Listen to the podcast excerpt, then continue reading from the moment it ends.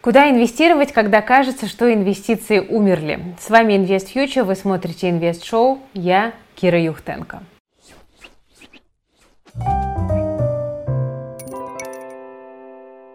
Ну что, друзья, ситуация с инвестициями становится все хуже и хуже буквально с каждым днем. Это достаточно предсказуемо, но от этого не менее неприятно. По сути, все, что связано с инвестициями и вообще вложениями денег куда-то, сейчас напоминает больше, знаете, какой-то такой антикризисный менеджмент. Вот я тут э, подбила немножечко итоги и э, пришла к выводу, что у меня сейчас э, 52% моего ленивого портфеля – это долларовый кэш. Это порядка 12 тысяч долларов. Это деньги, которые я высвободила, когда я вот на Тиньке еще в начале марта продавала американские бумаги. И, как вы, конечно же, слышали, Тиньков с 23 июня вводит плату 1% в месяц э, на балансе свыше тысячи условных единиц, 12% эм, годовых.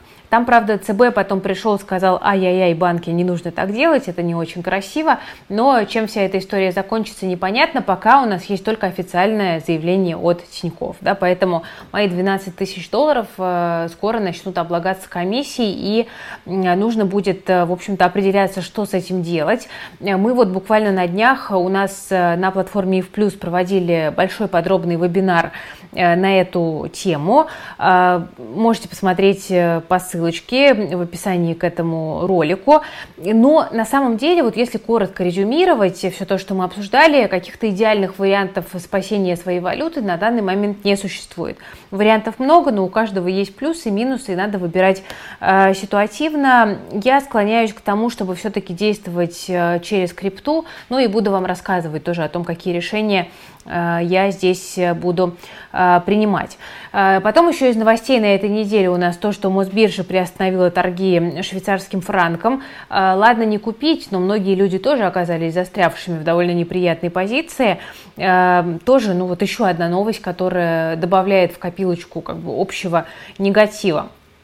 На прошлой неделе довольно сильно проседали все расписки из-за рисков, э, связанных с блокировкой НРД. Да, там инвесторы э, опасаются, что будет с э, бумагами с первичным иностранным листингом. И вот я в прошлом выпуске Инвешоу покупала как раз-таки э, расписки мать и дитя и говорила, что это риск, который я на себя принимаю, вот на свой страх и риск покупаю. Но тут вот в среду вчера ЦБ вышел все-таки с обнадеживающим заявлением о том, что будет введен специальный порядок конвертации в российские акции без участия зарубежной инфраструктуры. Ну, в общем, Росси, э, распискам российских э, компаний, как бы де-факто российских, не будет ничего, судя по всему, угрожать, и можно не бояться того, что они будут заморожены.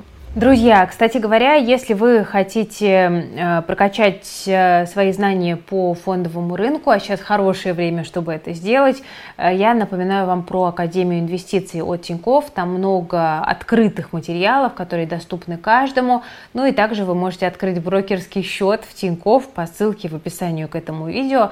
Там также есть промокод. Если вы его используете, то получите акцию от Тинькофф подарок. Что у меня с портфелями? Смотрите, вообще у меня всего было изначально 4 портфеля, но вот в текущей ситуации я решила выполнять только два из них. Это ленивый, э, вот который, собственно, у меня сейчас отягощен валютным кэшем, и я пока думаю, что с ним делать. И это портфель индексный, детский. Ну, вот э, по индексному ситуация, конечно, очень неприятная. Там много финексовских фондов, которые замерзли. Э, там много рисков, но я решила продолжать индексный портфель э, пополнять все так же на 5000 рублей в месяц. Почему? Потому что я коплю на образование для э, ребенка и, соответственно, в общем-то, эта финансовая цель у меня никуда не уходит. Просто не буду сейчас покупать БПИФы никакие, мне пока это как-то не очень комфортно делать. Буду пока покупать туда просто облигации спокойненько и копить там на образование.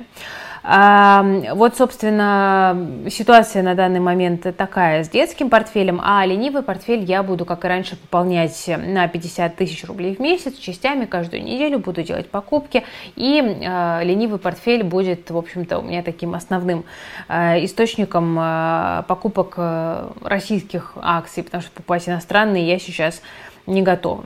Что у ленивого портфеля сейчас с доходностью? Вот тоже цифры подбила. Доходность такая, конечно, позорно отрицательная, минус 9%, не очень вдохновляет.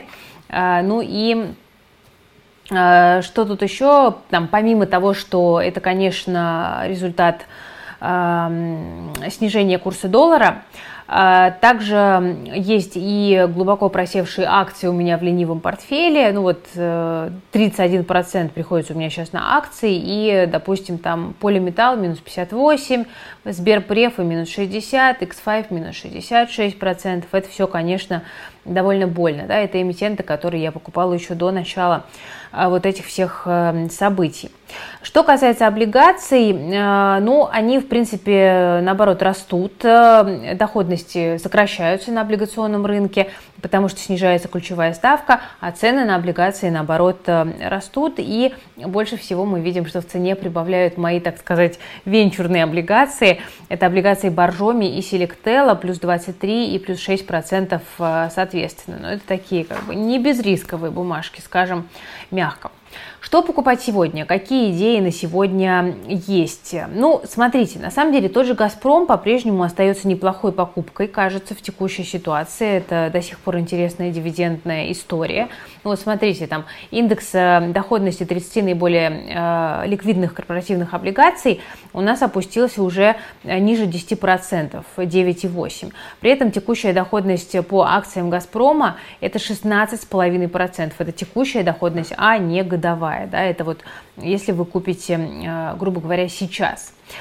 Поэтому об этом можно подумать. Кроме того, у нас вот там Русгидро во вторник объявила, что заплатит дивиденды. Совет директоров э, порекомендовал дивы 5,3 копейки на акцию. Это текущая дивдоходность 6,8%. Неплохо, в принципе, неплохо в текущих реалиях.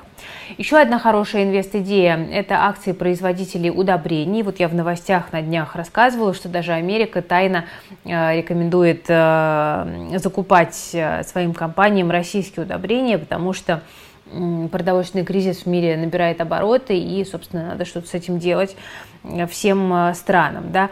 Э, там, кроме того, кстати, интересная была новость о том, что США продляют э, спецлицензию, которая откладывает, по сути, эмбарго российской нефти тоже такая интересная ситуация, поэтому мы видим, ну не то чтобы потепление в отношениях, но мы как бы видим ситуацию, в которой западные страны и хотели бы отказаться от всего российского, но сделать этого просто не могут, потому что они за это платят высокой инфляцией, с которой пытается бороться Федеральная резервная система, которая у нас вот накануне повысила ставку на 75 базисных пунктов. Это роняет в том числе американскую экономику, которая, казалось бы, находится довольно далеко от России.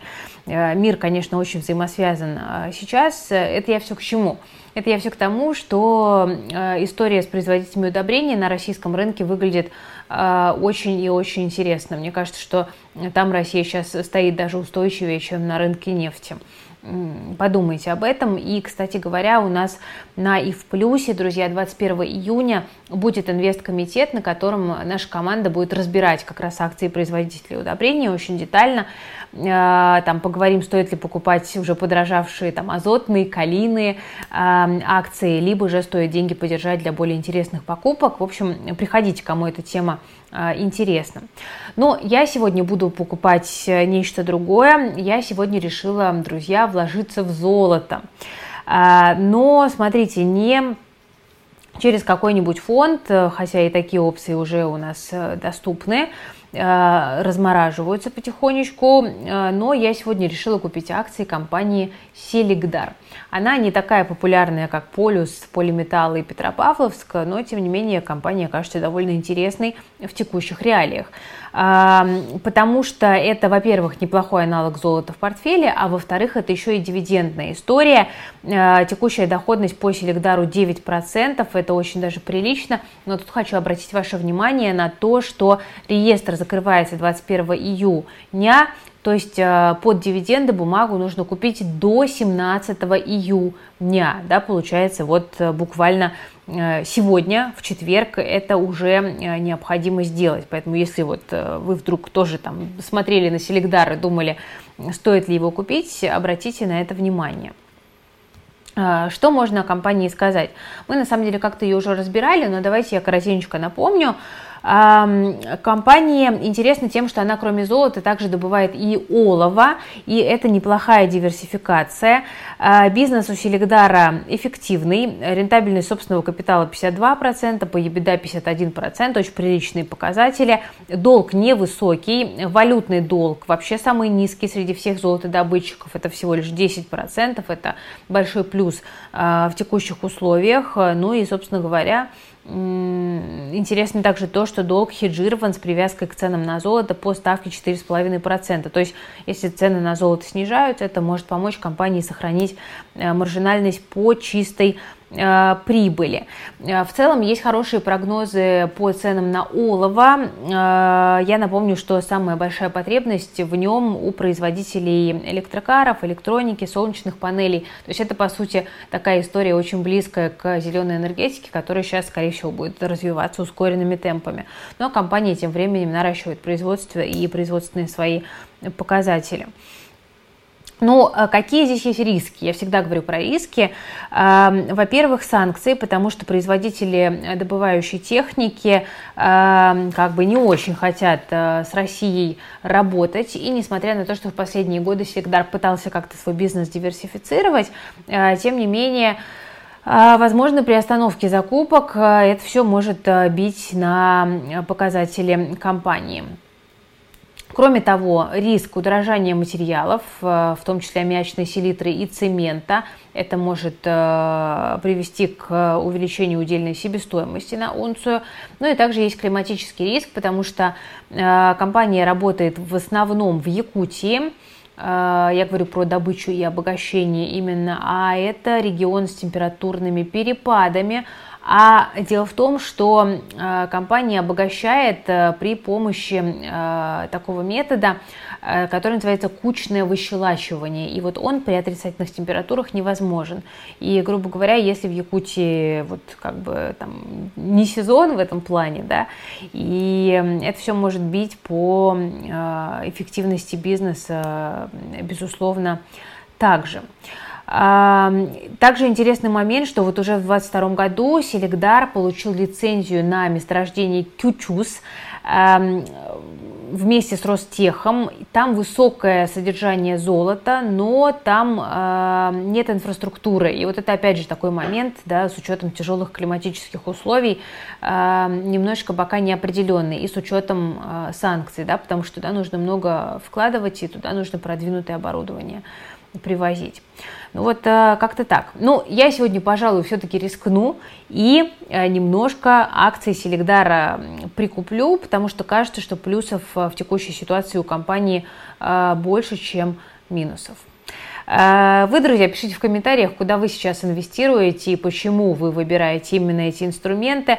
Может быть, российские акции подбираете, может быть, вы самоотверженно покупаете Америку, ну а может быть, выбираете облигации или просто банковские вклады, что сейчас совсем, кстати говоря, не зазорно, потому что сейчас э, такое время, когда мы не боремся за доходность, а мы в первую очередь думаем о том, как сохранить свой капитал. В общем, пишите в комментариях, э, ставьте лайк, э, подписывайтесь на канал, жмите на колокольчик.